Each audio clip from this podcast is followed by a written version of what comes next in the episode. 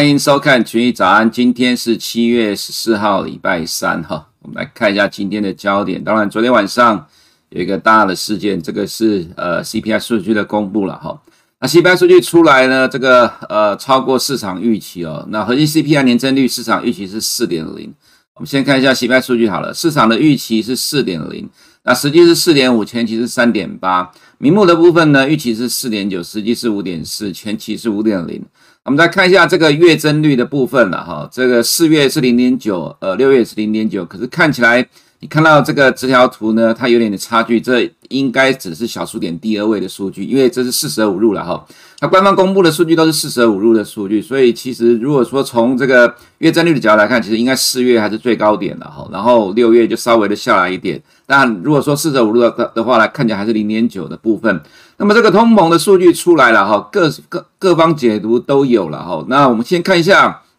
呃，官方提到说劳工部哈，劳工部指出来说哈，二手车占到了六月份 CPI 升幅的三分之一。CPI 大幅上涨，在很大的程度上也是由于经济更广泛、重新开放相关的类别出现价格回升，包括酒店住宿等等，有的没有一堆的东西哈。那这张图呢是 Bloomberg 上面做的一些数据的哈，它把呃经济重启的这几个项目呢放在一起哈。那这里面就就是黄色的这个部呃橘色这个部分是经济重启的项目，就是刚刚前面提到的有关二手车、租车、车辆保险、住宿、机票等等哈。在五月份的时候，占月增率里面哈，大概占了零点五个 percent。那么在六月份的时候，占月增率呢，哦，有到五十五个 percent。也就是说，其实这一次呃六月份的 CPI 的数据哦，再一次的超过市场预期，它其实还是来自于经济重启有关的状况哈。所以旧金山的呃分行总裁 Mary Daly 呢提到说，他认为通膨上升只是暂时的哈，这是第一个部分。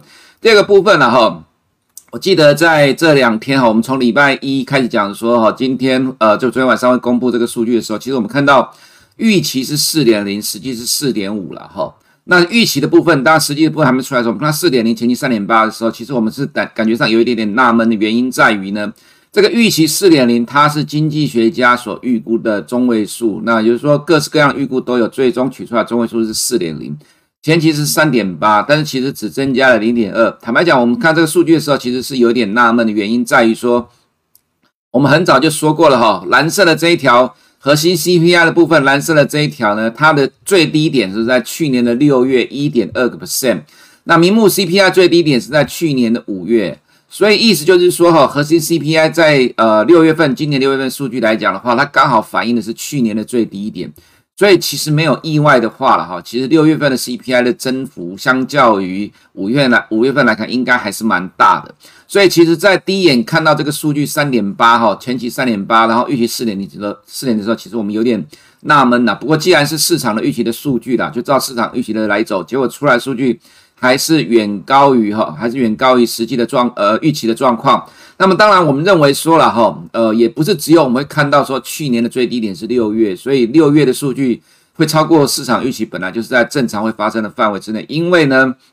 在昨天晚上数据出来之前，的确我有看到一些美国的经济评论说，市场预期的四点零这个结果呢，应该公布的数据会超过了哈，果然真的是超过了。所以其实对于今天金融市场反应来讲，哈，其实对于股市反应还 OK 啦，哈。但是对于债市跟汇市反应就比较大了。那另外我们看到就是说，哈，今天哈，当然也这刚刚好是第二个焦点呐。Fed 的官员刚好在这晚上，昨天晚上到今天凌晨呢，有三个官员都提到了跟这个部分有关的部分呢。当然，另外还有呃几个官员在 FED 去讨论一些种族的会议，也就没有提到这部分的发言哈。Mary Daly 呢，跟 James Buller 还是 Thomas Barkin 呢？这是旧金山的，这个是呃圣路易的，这个是李奇蒙的哈。James Buller 是五月以来的鹰派啦，他提到说现在开始要缩减购债的了哈。那 Thomas Barkin 说通膨上升是来自于工资的上涨。其实在这里面呢，呃，就 Mary Daly 讲的是比较偏鸽一点，这两个是比较偏鹰一点的哈。但是其实对于美股来看，没有什么明显的影响。所以我们第一个标题说。通膨破表，鹰声四起。在呃，我们看到今天这几个官员谈话里面来讲，这三个谈到有关通膨数据的部分呢，两个是偏鹰派，一个是鸽派，或者是偏中。这个 Mary Daly 是鸽派偏中性的哈。那其实看起来好像鹰声大作，但其实还好了哈。还好的指的是说，呃，在股市里面的反应呢，并不明显。原因是什么呢？因为其实哈，在五月跟六月哈，Fed 主席 Powell 跟这个呃，定纽约分行总裁 John Williams 都提到了啦，通膨的上升只是暂时的。其实，其实对于现在的金融市场以及美股投资人来看哈，普遍的都接受了这样一个看法。那我们之前有提过啦，从七月到十二月这六个月的时间呢，对于 FED 来讲，他认为这是暂时性的，很长啊。对很多投资人来讲，这真的是很长的时间。可是对 FED 来讲，它是很短暂的时间。其实之前哈，John Williams 有提到说，Fed 不会去定义这个平均通膨二点零的时间到底有多长，这就是我们讲到，这是极度的鸽派啊哈，这个随便他喊，呃，看是要三年两年都可以了哈，所以其实 Fed 本来就变鸽派。不过另外一个问题就是说，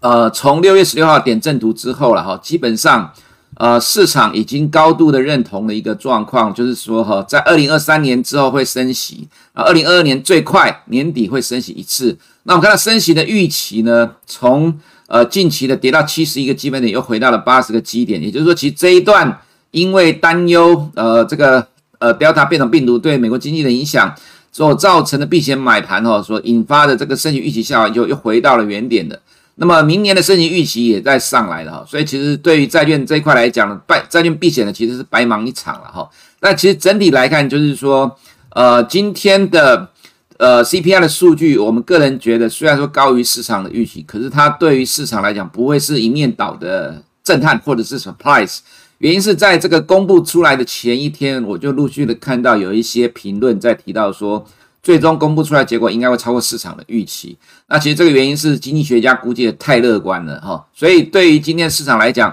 看起来其实尤其股市这一块并没有明显的影响跟冲击了哈。再就是呢，今天第三个焦点是 Apple 跟 Amazon 还有 Alphabet 再创历史新高，强势的支撑美股了哈。其实昨天的凌啊，今天凌晨的收盘呢，纳斯达一百呢，其实一度的涨了在将近零点五个 percent，纳斯达也上涨了哈，只是说。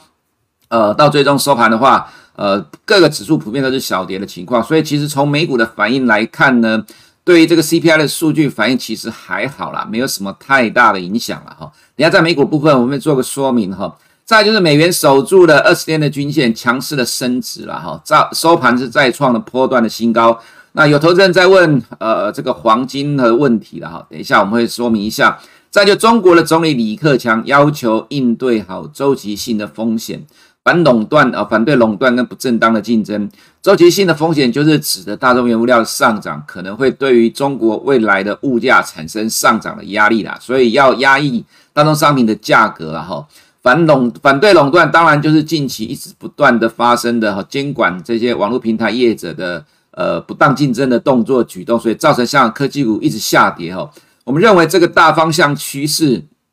还没有结束，所以。呃，这个其实对于香港科技股来讲，的确是盖在头上的一顶帽子，很大的压力，压的这些香港科技股抬不起头来。虽然短线的反弹，哦，不过我们认为中长期的压力还是存在的哈。再来就是台股哈，主流类股的主主流转换爆量震荡了。昨天上市六千两百亿，OTC 是一千七百亿，加起来大概两个市场八千两百亿的哈爆量。造成呃主流呃主流转换造成航运钢铁重挫了，其实这个状况呃也没有意外了，因为我们其实在最近都已经提到说主流开始逐渐的在转换了哈。那盘面上出现了一些变化，等下在台股部分也做个说明哈。那本周 Fed 的官员行事历来看，今天晚上的十二点哈，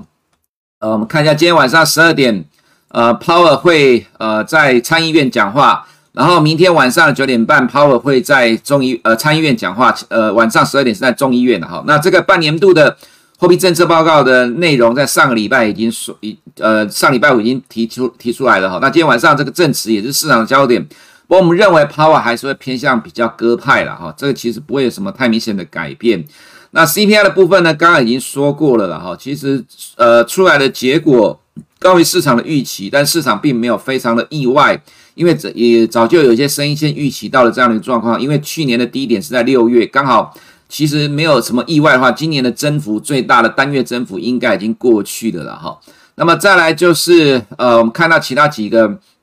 金融市场变动的部分，就随着 CPI 的反应哦。利率期货刚才有提到了哈，那我们看到各年级的公债殖利率，两年的当然升的上涨的幅度最大，涨了十一点五一个 percent。因为它反映未来的半年 FED 的动态，然后当然看到 CPI 数据，它今天涨的幅度最大，这是合理的情况。随着年期的拉长，它反映的幅度就越来越小了哈。不过我们认为今年之内不可能升息，明年最快最快是一次的升息，而且是年底的情况之下，两年期的公债殖率其实不用多久，很快又会恢复平淡的了哈，平淡再慢慢往下掉。那么通膨预期的话，短年期的两年的通膨预期当然涨的幅度也是最大了哈，这随着数据在起舞了哈。那我们个人觉得，呃，只能就是说边走边看，它并没有代表，呃，一个领先性。所谓领先性是指的说，大宗商品原料价格也是在震荡的情况之下呢，其实还是会压抑了通膨的预期啊。所以短线反映了 CPI 数据之后，还是会回归到原来的横向震荡的走势哈。在美元的部分哈，今呃这个 CPI 高于市场预期呢，带动了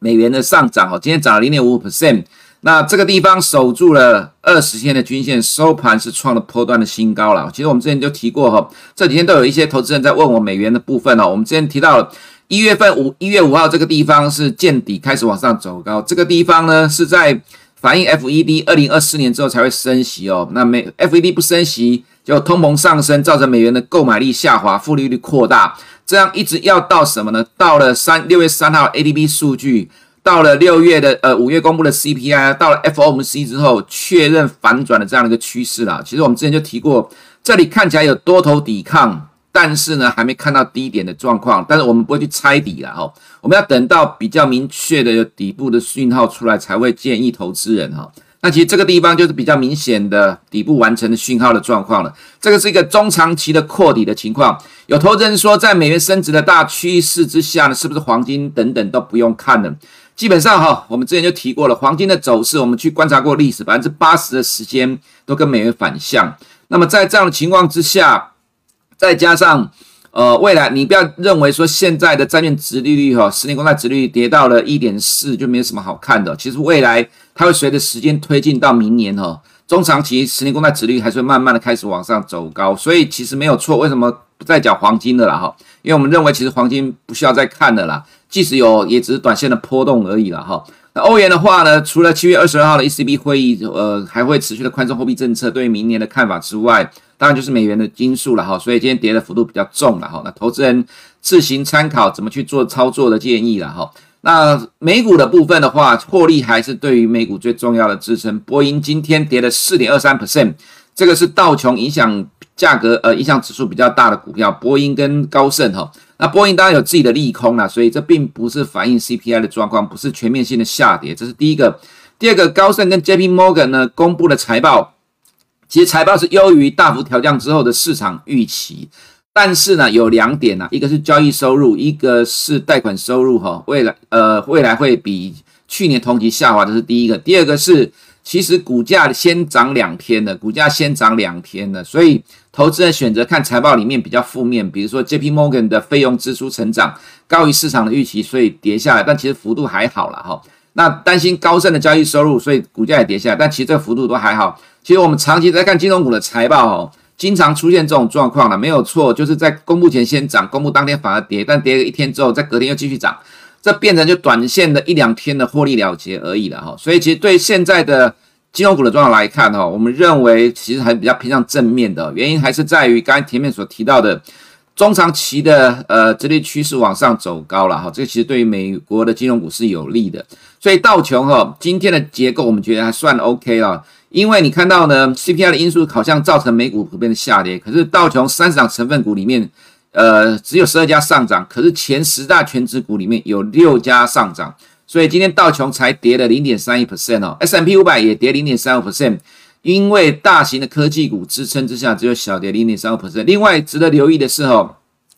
百事可乐呢今天大涨创历史新高，原因是财报优于市场预期哈。其实我们现在就要看美股的 sentiment 市场的氛围。好的财报能够反映，所以目前的美股还是乐观。现在正就是财报行情。那么像刚刚前面的 JP Morgan 在财报前公公布前先涨，公布当天短线的获利了结，这个幅度其实还 OK。其实我们个人觉得这个气氛还算正面，没有很糟。呃，只是反映挑财报里面负面的来反映，但其实你可以看到这个走势并不是重挫。呃，所以其实在未来直利率持续上升趋势之下呢，其实金融股的走势也不会呃。糟糕负面的哈，所以其实目前为止反映财报都还算 OK 了哈。那另外就是呃三大科技股，Apple 再创了历史新高，下面的 Microsoft 也是一样，Amazon 没有了哈。那 Alphabet 是创了历史新高，这三档股票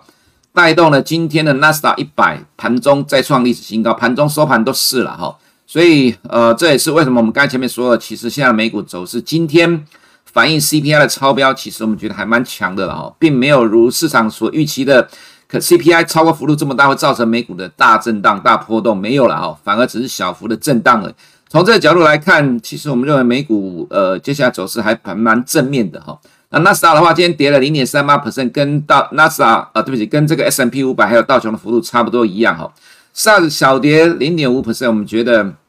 呃还 OK 了哈，呃这个应该我没有改到，应该是零点三左右。原油的话呢，今天涨了一点五 percent，因为呢，国际能源总署提出了一个报告，说原油的供应哈，呃，下半年还是趋紧。这是我们之前所提到的，从供需的角度来讲啊，其实是 OK 的。下半年就是需求大于供给。当然，另外一个伊朗的核谈判呢，大概要等到新总统上任，大概八月以后了啦哈。那花旗也提到说，八月的需求高峰结束之前，原油就是即使有增产，新的原油不太可能抵达炼油厂，炼油厂是美国的需求。所以整体来看，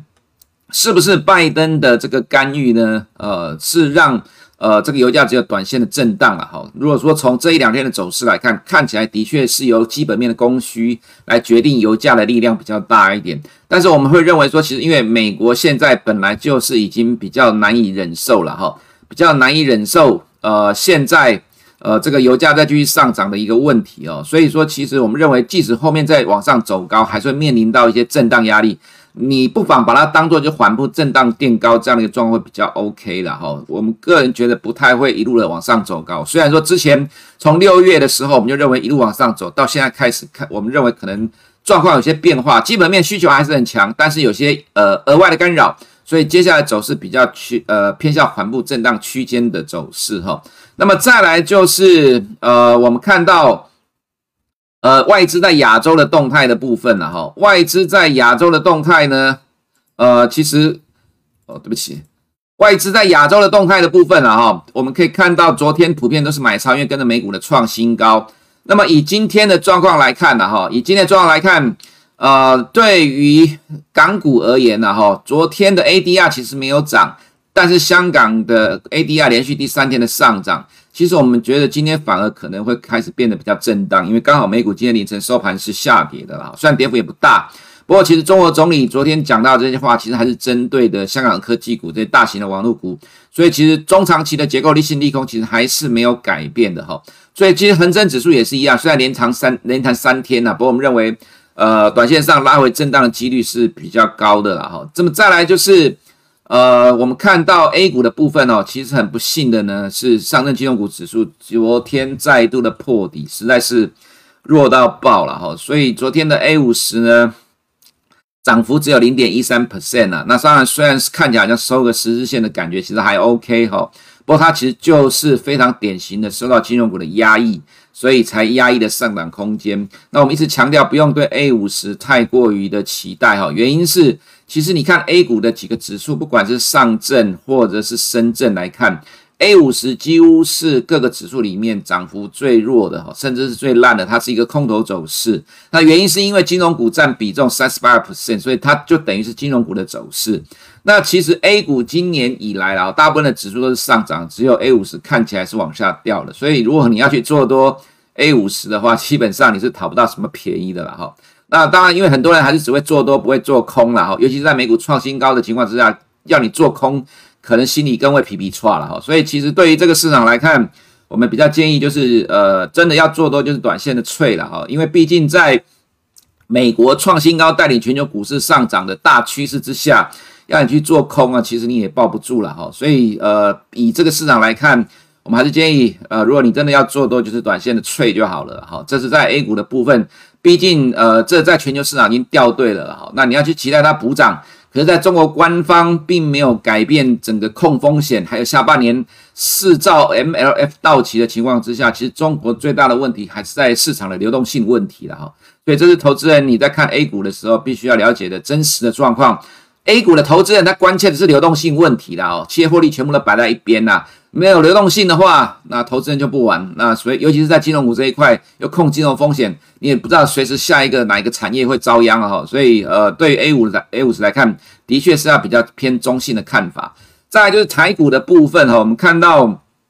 昨天涨最多的是台积电哈，这一档股票占指数的呃，就贡献指数一百一十九点。那你可以看到加权指数收盘是只有涨了三十三点，但是长荣、万海跟阳明这三档股票就让指数跌了六十多点，再加上中钢的话就跌了七十点，所以你把这四档扣掉的话，昨天的加权指数应该涨到将近一百五十点左右了哈。我的意思就是说哈，其实昨天的盘你也不用太紧张，虽然台股昨天虽然台股昨天是开高走低的哈，震荡剧烈震荡爆量。但其实我觉得这是正常的现象。当然，所谓正常，不要说是意料中。原因是哈，昨天盘前我们有提到台积电的 ADR 走势比本尊来的强。美国的机构投资人已经开始在布局台积电的 ADR，也因为 ADR 的走势比本尊强，所以使得溢价开始慢慢的拉开。在昨天的时候，溢价是十五点八 percent，所以呢，这个开始，尤其昨天突破了下降压力线。我们昨天有提到说，一两天之内台积电股价应该就会发动，结果昨天真的发动涨了啦。不过昨天涨了也还没有突破这个趋趋势线，但是今天凌晨的 ADR 是继续上涨，所以虽然溢价是缩小，但没有意外的话，今天外资会持续的买进。这个是多空类股轮动的转换，主流变换的转换，所以才会造成爆量的下呃，就是说爆量的情况。但是呢，为什么会在呃航运股跟钢铁股出现这样的情况了哈？它有一只有一个合理的解释是什么哈？其实台湾的很多的投资人，包括这去年开户的、今年开户的，他在今年的第二季、今年的第二季的这个过程当中，其实航运股是赚得非常的丰硕了，荷包满满的。原因是哈，这个是很少数，你看到大型股可以这样拉抬，几乎每天涨停板，那回档时间都不会超过五日线，最多到十日线就一路往上走高。其实你只要紧抱的获利很多。那另外一个东西是哈。你很少看到这种大型股可以这样连续不断的上冲涨停板，这是在台积电、联电、红海几乎很难看得到。但是也问题在于呢，因为航运股它其实公司不多，因为货柜三雄只有三档股票，基本面最强，评价最低，所以它几乎吸引的呃这个市场一半的资金都全部跑进去玩这货运货柜三雄。所以其实对于很多的短线当冲投资人来讲，你在里面。你今呃，你今天冲了十五六次，可能都还是赚钱的。所以很多的投资人早就已经习惯了在做多这三档股票，所以大家都习惯赚快钱的情况之下，你在短线上突然发觉到股价涨不太动了，突然发觉到大家所喊的主流转换发生了，突然看到台积电在动了，会产生什么结果呢？开始积极的卖出手上的股票，不管你是赚钱赔钱的，就赶快卖出。为什么呢？要去抢。科技股的行情，因为看到主流转换，台积电动了。昨天科技股指数占成交比重超过五十 percent，这是一般定义，呃，科技股成为市场主流的关键指标之一。很简单呐，其实就是怕抢不到科技股的行情，所以赶快卖掉手中的传统呃传统产业股去抢科技股。结果没想到科技股也被万海呃长这货柜三雄杀到跌停板，也跟着开高走低了哈。所以其实昨天的盘很明显的，它就是主流转换所造成的换手爆量的结果，并不是说这个地方看到爆量出货的状况。我想投资人你还是要分辨，这是不一样的状况。所以为什么昨天中钢或者说钢铁股指数也是重挫了？其实很简单呐，投资人在今年第二季习惯了赚快钱了，那你为了要抓到这个下一波的主流，就是科技股的这一块呢，赶快不计代价的从传产股里面撤退，想要去抢科技股。那我要讲到讲的就是说，其实我们之前就提过，科技股不像钢铁股跟航运股，它档数不多，只有几家，所以当一档股票在涨的时候，几乎全部股票都跟着涨，所以你射飞镖都赚得到钱。但其实，在科技股里面，它的次产业太多了。那真正现在基本面有在往上的次产业，其实就那几个。那你如果没有抓到的话，去玩落后补涨，其实很容易踢到铁板，很容易会被修理。这其实科技股跟航运股、钢铁股里面不太一样的地方，所以昨天也造成了科技股开高走低、震荡开呃震荡爆量的情况了哈。所以我们要讲就是，其实现在的台股它就是类股转换、主流转换的爆量换手的过程，其实不用太担心说这个地方是指数要见高点的。另外一个当然还是一个情况，就是美股在持续的创新高了。我们认为这个创新高到七月底的最后一周，大型公司公布财报之前，大家都可以维持这样的一个缓步震荡区间的走势。你可以看到，像昨天早上美股其实虽然创新高，但幅度有限，可是台股一度大涨两百点以上，因为台积电动了。台台股现在是非常的激情了哈，除了外资跟着吹创新高之外，内资也疯狂积极的抢进。哦，所以其实这个盘对台股而言资金非常的充沛，只是说主流的转换需要一点时间，加上需要价格的牺牲，就是像传统产业股、钢铁、航运，照这几天其实没有意外的话，今天应该还是会出现跟昨天类似的情况，筹码持续从钢铁、航运撤出，转向科技股。所以呢，指数上还是会有剧烈的震荡，不过科技股成为主流，加上明天台积电的法说了哈，其实我们认为第三季由科技股成为主流这个状况已经发生了了哈。那既然这种情况之下，指数未来还是震荡推高的走势，比较是接近可能的方向了哈。以上是我们今天群益早安的内容，我们明天见。国泰全球智能电动车 ETF 是全球唯一高纯度智能电动车主题的 ETF。聚焦最关键产业巨头，带你参与电动车急速狂飙的致富机会。准备好迎接这一波庞大市场新契机了吗？投资电动车就是要国泰。投资一定有风险，基金投资有赚有赔，申购前应详阅公开说明书。